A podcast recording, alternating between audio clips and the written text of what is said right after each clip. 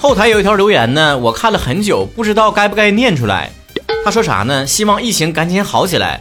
我都已经三年没有回家了，孩子都两岁了，好想回家看一看。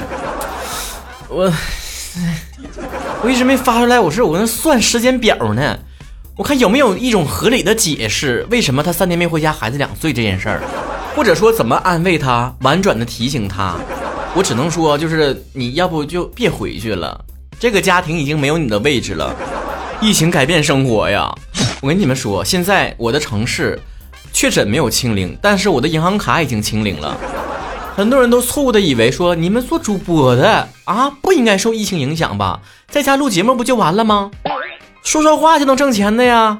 但你们不知道的是，最近一段时间我说过最多的一句话就是啊啊。啊，做核酸呢，疫情对我的影响还是挺大的。虽然做节目只需要在家里面录节目就行了，但你需要考虑的是经济来源的问题。只要甲方爸爸给我钱的甲方爸爸他们受到了疫情的影响，那我肯定跟着受影响。经常也需要在我住的地方啊和我录音的地方两边跑，一不小心来的时候好好的出不去了，所以经常呢我需要争分夺秒的去录节目，就尽量在能录的时候赶紧多录几期。咱都知道，好节目是需要时间打磨的。那赶工能赶出来好玩吗？那种紧迫感、压迫感，就好像付费的公共厕所马上到时候了，你这个便便才拉一半，你的灵感还没有发挥彻底，憋回去吧，不甘心，你整吧，整不出来。而且呢，做节目你需要灵感的时候，得需要生活，天天搁家里面憋，肯定憋不出好屁来。而且节目做这么多年了，也需要不断的提升自己业务能力。我说出来你们可能不相信，曹科一直在锻炼自己普通话。收效虽然甚微，听节目效果就知道了，但是花出去不少时间精力。我是觉得咱们东北人吧，想说好普通话，最难克服的是那种精神层面的东西，就是说普通话没有信念感，我们无法相信别人说的是普通话，我们东北人说的难道不是普通话吗？我们就是普通的、很普通的普通话。再加上疫情以来呢，商演全没了，虽然本来也不多，这不让本来就困难的家庭更雪上加霜吗？所以谁在说羡慕疫情期间做主播的人？我只能说，对于任何事情、任何行业的幻想，都来自于你的无知啊！在家出不去屋这段时间，我只能在家思考哲学问题。毕竟脚面子和脑袋瓜子必须有一个在路上。这个终极哲学问题，那就是我写的这个小说怎么这么好看？对这个社会有什么意义？因为我的小说里面呢，包含了很多幻想的元素。我个人就是一个非常喜欢幻想的人。走马路上，经常感觉会有我的粉丝把我扑倒。人不说有那种被迫害妄想症吗？我总有那种被爱幻想症。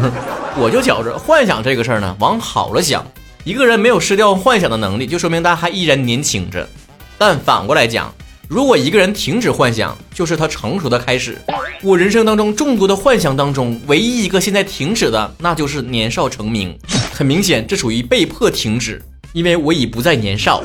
当我失掉这个幻想的时候，我内心极度的空虚，需要不断的安慰自己。没事儿，年少成名那不是啥好事儿啊。通过我丰富的三十几年的人生经历，可以告诉大家，配合很多演艺圈的明星经历啊，更加丰富的展现出这个例子。出名趁早最明显的一个缺点，那就是非常容易飘。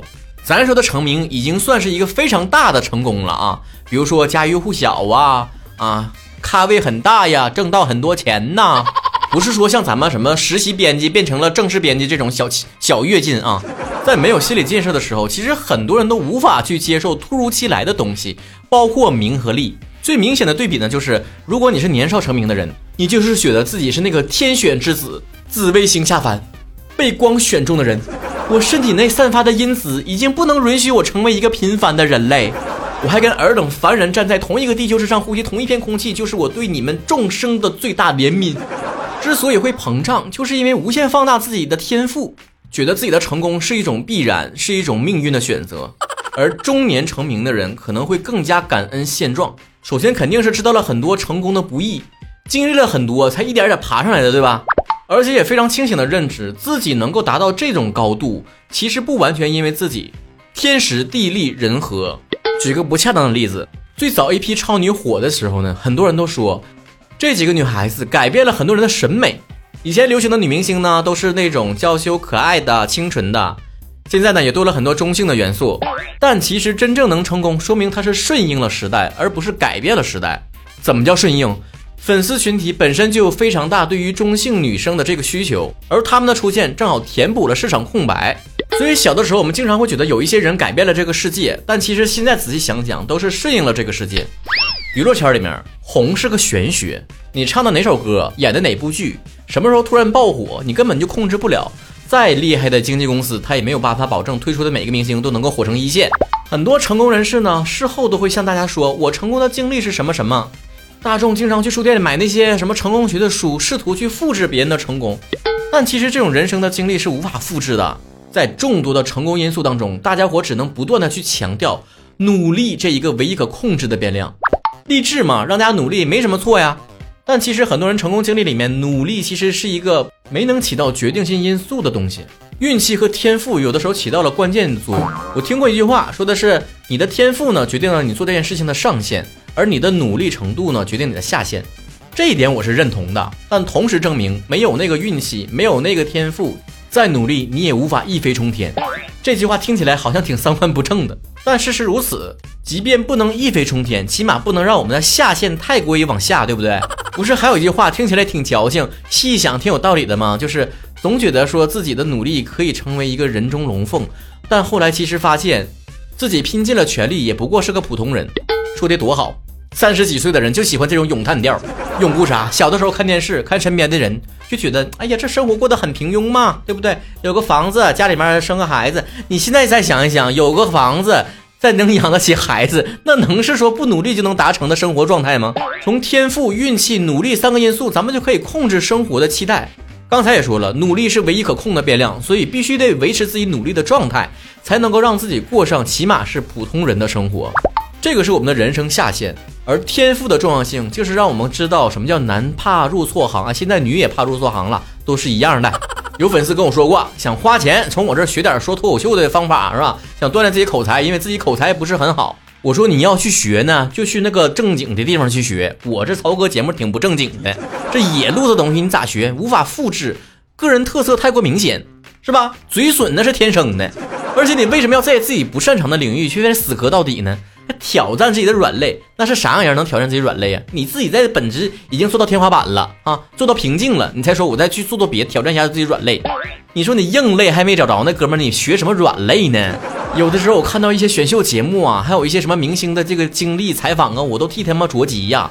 就说啊，虽然我不是什么人才，不是天才，没有天赋，但是我还是会努力。你说你努力什么？你越努力越尴尬吗？不是，我命由我不由天，可不是用在这个地方的，朋友们。抛除掉影视剧作品里面高于生活的艺术创作，在生活当中你逆天而行，最大的可能就是被雷劈呀。这个天是啥？天赋和运气。为什么很多明星或者是很多这个大老板都非常信玄学？因为他们自己怎么成功的，他们自己也不知道。他们失败了也找不到理由。而这个运气其中包括了时运，顺应这个世界的运行规律和发展趋势，抓住机遇，同时你得有抓住机遇的能力。承认天赋的重要性，就是要在自己正确的方向去努力；承认运气的重要性，就是看淡人生大起大落的一种心态，淡泊名利的根本。成功了也保持谦卑的心态，没成功也不会过分苛责自己。但话说回来了，我还是不会放弃人生当中充满了各种幻想，只是加固了一层，当自己幻想破灭的时候，能够勇敢面对的强心脏。